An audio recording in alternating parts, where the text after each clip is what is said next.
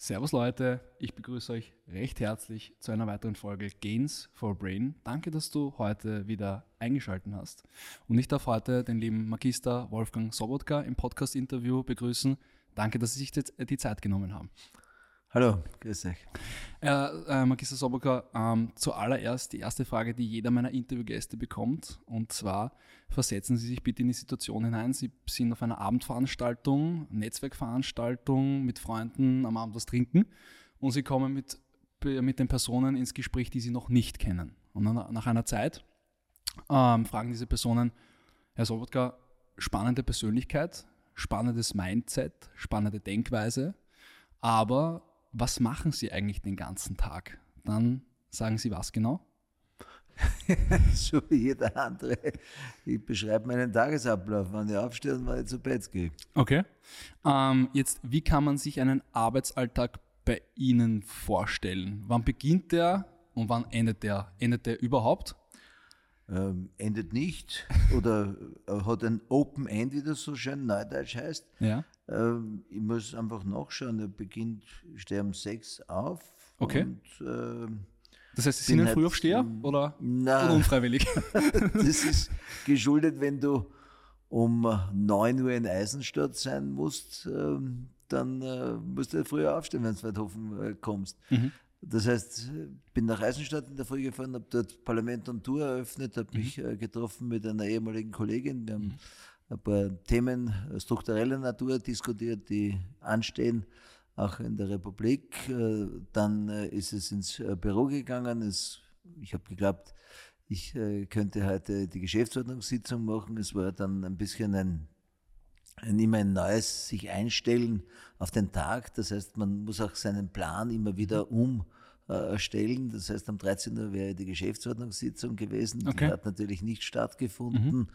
Äh, dafür hat dann eine interne Besprechung bei mir im Büro stattgefunden mit meinen äh, Damen und Herren. Wir haben das genutzt, dass wir äh, den morgigen Tag vorbereitet haben. Dann war ich jetzt bei einem Interview, jetzt gehe ich weg, mache ich eine Führung mit Journalisten und dann treffe ich mich mit Experten, um ein, auch ein strukturelles Thema zu besprechen im Bereich der Gesundheit. Das heißt, und das wird beginnt um 19 Uhr und wird irgendwann einmal hoffe vor Mitternacht äh, aufhören und dann geht es wieder nach Hause. Okay. Jetzt, und das ist der ganz normale Tag. Okay. Für Sie normal. Ähm, als, also Sie waren ja nicht immer Präsident des Nationalrats. Ich arbeite noch immer 80 Stunden die Woche. Das ist, das ist staatlich. Ähm, jetzt, Sie waren ja nicht immer äh, Präsident des Nationalrats. Wie war Ihre Entwicklung und wann haben Sie das erste Mal gewusst, Sie wollen in die Politik gehen, Sie wollen, eventuell war das immer schon ein Wunsch, äh, Präsident des Nationalrats? Man weiß es nicht. Äh, jetzt können Sie mir die Frage beantworten, bitte. Äh, nil petere, nil recursare heißt lateinisch. Man soll nichts anstreben, aber auch nichts ablehnen, was einem angeboten wird und mhm. wo man glaubt, man kann es erfüllen. Mhm. Äh, begonnen habe ich äh, eine nicht so seltene Karriere äh, im Gemeinderat, mhm. ohne jemals eine Idee zu haben, was daraus werden könnte. Ich wollte nur ganz einfach für Kolleginnen und Kollegen eine sozialrechtliche Besserstellung haben, mhm. Äh, die damals das nicht hatten und habe die Gemeinde damit äh, aufgefordert, dort Maßnahmen zu setzen. Das war mir ein Anliegen. Ich habe für mich nicht gebraucht, sondern für Kollegen das zu erkämpfen. Mhm. Das ist mir dann auch gelungen.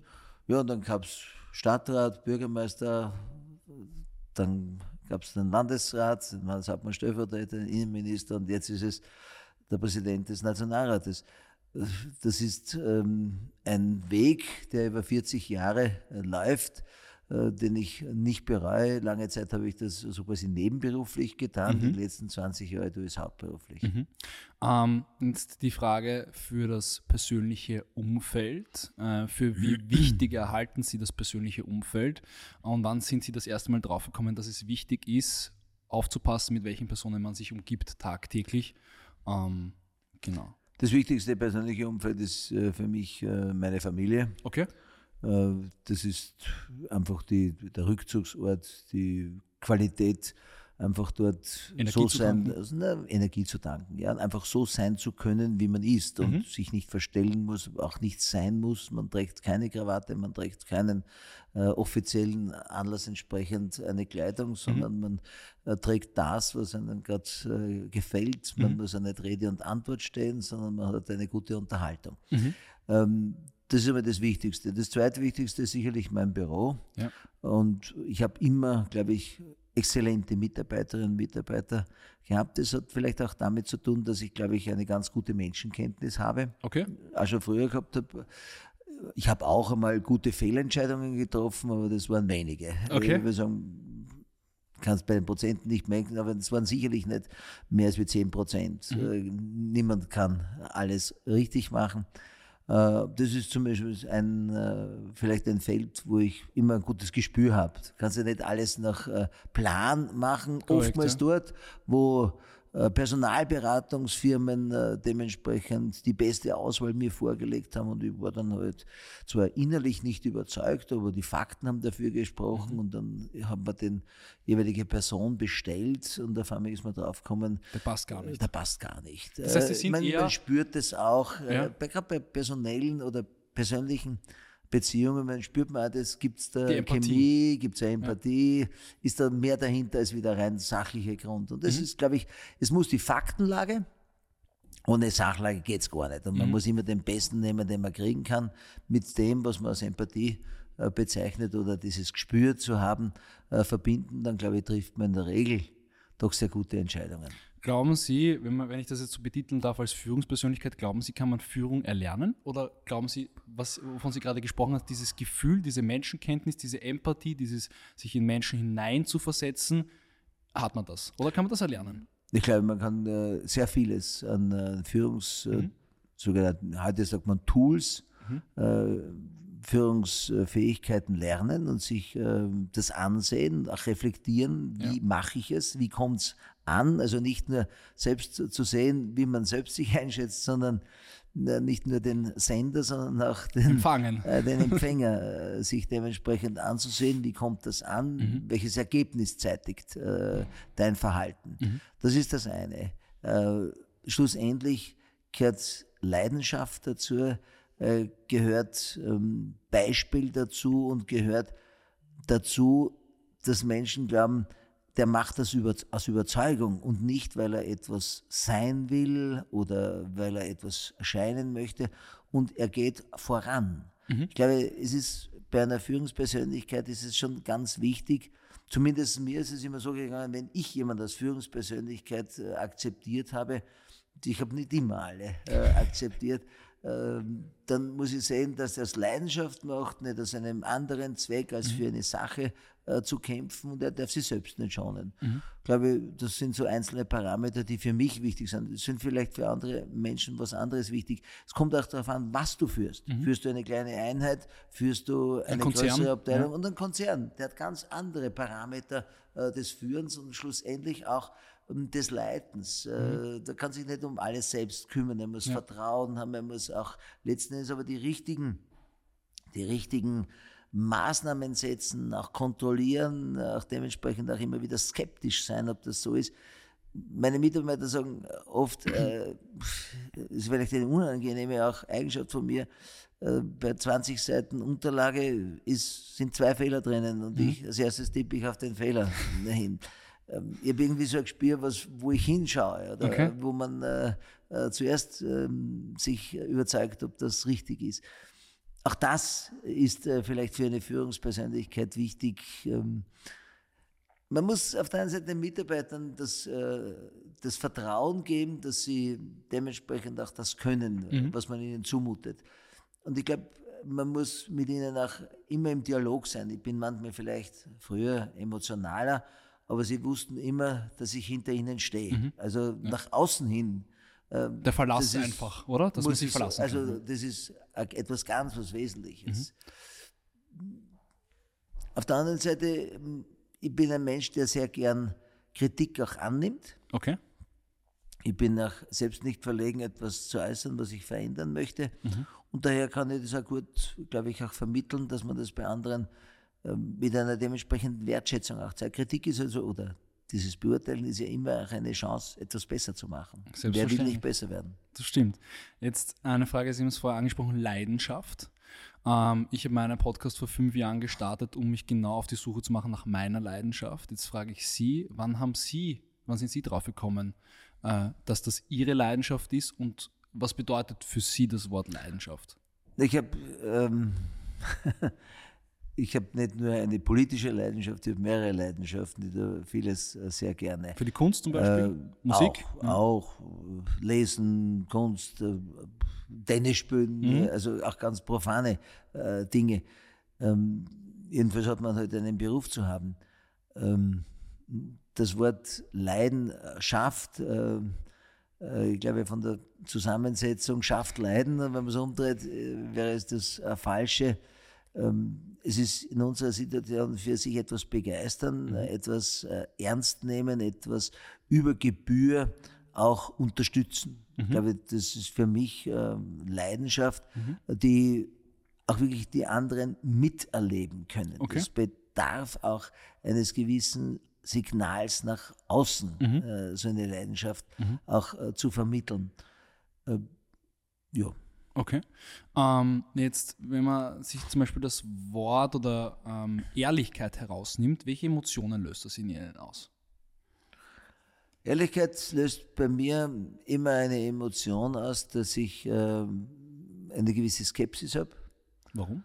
Äh, ist er ehrlich mit mir? Meint er es ehrlich? Mhm. Sagt er das, was er wirklich meint, oder ist es nur verklausuliert?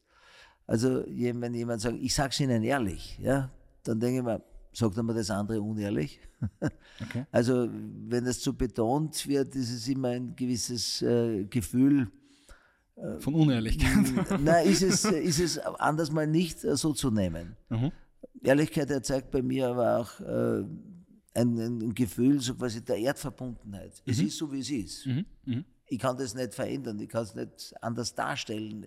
Man muss es so zur Kenntnis nehmen. Das ist so auch ähm, Begriff der Offenheit. Ähm, mhm. Auch einer gewissen Frage der Verletzlichkeit. Menschen, die sich öffnen, Menschen, die ähm, auch ähm, äh, mit anderen so umgehen, dass man sie auch wirklich auch in ihrer meinetwegen Seele trifft und ihre mhm. Offenheit trifft, die geben viel von sich her. Mhm. Da gibt es viele Konnotierungen, die ich mit Ehrlichkeit verbinde. Okay. Ganz anderes Thema, äh, Thematik Corona, Lockdown, hat viele Leute sehr beschäftigt. Vorbei. Ähm, zum Glück, ja, zum Glück. Äh, ich selber war freiwillig bei der Rettung, habe das auch ein bisschen mitbekommen. Ähm, was ist Ihr größtes Learning nach dem Lockdown? Also grundsätzlich schaue ich lieber nach vorne als wieder nach rückwärts. Ja. Ähm, das Learning, was ich eher ein negatives habe, dass ich ich führe es nicht auf äh, Corona zurück, mhm. aber es zeigt sich halt dieser Zeit sehr stark, dass sich die Emotionalität in allen gesellschaftlichen Ebenen äh, und äh, Gruppierungen deutlich verstärkt hat mhm. und die Ungeduldigkeit, mhm. Intoleranz mehr geworden ist. Was ist mein Learning aus dem heraus? Erstens einmal, ich bin sechsmal geimpft, ich brauche das nicht. Mhm. Ähm, ich tue alles, äh, was möglich ist, um es zu vermeiden. Mhm. Ich habe mir aber auch gleich Grippe äh, geimpft, weil mir schon klar war, wenn Links, rechts Virus, gleichzeitig äh, am selben Tag? Gleichzeitig die linke Hand immer. Mhm. Äh, mein Hausarzt macht das hervorragend. Mein Lernen ist, wie wichtig das menschliche Miteinander ist im, ähm, im wirklichen persönlichen Dialog. Ja. Wir haben gelernt, wie wir digitale Konferenzen äh, hervorragend abwickeln. Wir haben gelernt, wie Homeoffice ein notwendiges Gut ist und mehrere Möglichkeiten eröffnet. Wir haben gelernt, wie wir eine Logistikkette aufbauen. Wir haben gelernt, äh, wie verletzlich wir äh, geworden mhm. sind in Europa, nicht mhm. nur in Österreich. Wir haben gelernt, äh, dass wir schlussendlich nicht alleine eine Krise meistern können, eben das Wesen an der Pandemie, dass wir nur gemeinsam wirkliche äh, Möglichkeiten haben, solche große Herausforderungen zu stemmen. Aber mein größtes Learning ist einfach das, dass man erkennen muss, wie wichtig das menschliche Miteinander ist, das Gespräch ist, dass man, und da sind natürlich auch die Situationen der Social Media ganz entscheidend. Mhm. Das meiste ist in einem äh, Social Media Gespräch, entweder man redet aneinander vorbei oder man redet nur gegeneinander oder man ersetzt durch Emotionen ein Argument. Mhm. Dass wirklich ein Raum entsteht, wo ein Argument aufgegriffen wird von einem anderen Partner, das überlegt wird, analysiert wird und dann wieder zurückgegeben wird. Das findet nicht statt. Das ist schließlich eigentlich in der persönlichen Begegnung viel, viel direkter, viel, viel ähm, spürbarer. Äh, also wir müssen uns schon klar vor Augen halten, dass die Transformation über die Medien natürlich auch einen Filter einzieht, einen unbewussten Filter. Und das ist vielleicht für mich äh, das größte Doing, alles zu tun, dass sich Menschen begegnen, Vereine wieder ihre Arbeit aufnehmen können, Organisationen wieder diesen Respekt voreinander finden. Mhm. Ähm, Thematik Gerechtigkeit, wie denken Sie über Gerechtigkeit? Das ist ein Fundament unserer Gesellschaft. Okay. Ähm, Gier, wie würden Sie Gier beschreiben? Ist das was Positives oder was Negatives? Na, Gier ist immer negativ für mich. Also ja. Gier ist grundsätzlich negativ, äh, nicht nur konnotiert, sondern das ist etwas, äh, was egoistisch ist, den anderen was wegnimmt oder den anderen links liegen lässt, äh, das nicht auf das Du reflektiert und nicht auf die Gemeinschaft reflektiert. Mhm. Abschließende Frage und letzte Frage an Sie. Ähm, wofür wollen Sie stehen als äh, Wolfgang, Magister Wolfgang Sobotka?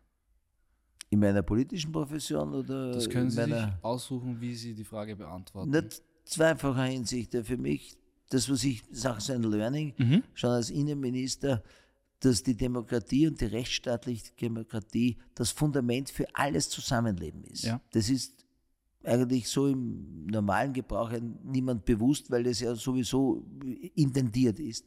Aber diese Rechtsstaatlichkeit und sie auch nie zu verlassen, ist, glaube ich, ein ganz ein wesentlicher Punkt, dessen wir uns bewusst sein müssen. Und das ist mir in meinen letzten Berufen sehr, sehr klar äh, geworden. Viel klarer, wie ich im Land war wie ich Bürgermeister war. Das Zweite ist, das ist rein mein äh, persönlich, wofür wir stehen. Ich will dafür stehen, äh, dass ich als das genommen werde. In der Außenreflexion, wo ich bin, der einen eine Leidenschaft hat, etwas für etwas zu tun und nicht für eine Person, äh, für sein persönliches äh, äh, Auftreten, das in erster Linie tut, sondern ich bin in die Politik gegangen, weil mich das am meisten interessiert und das persönliche Stände wir einfach haben, dass meine Familie mit mir gut auskommt. Schöne abschließende Worte. Danke vielmals für Ihre Zeit. Ich wünsche Ihnen auf jeden Fall noch einen super schönen Tag. Gerne.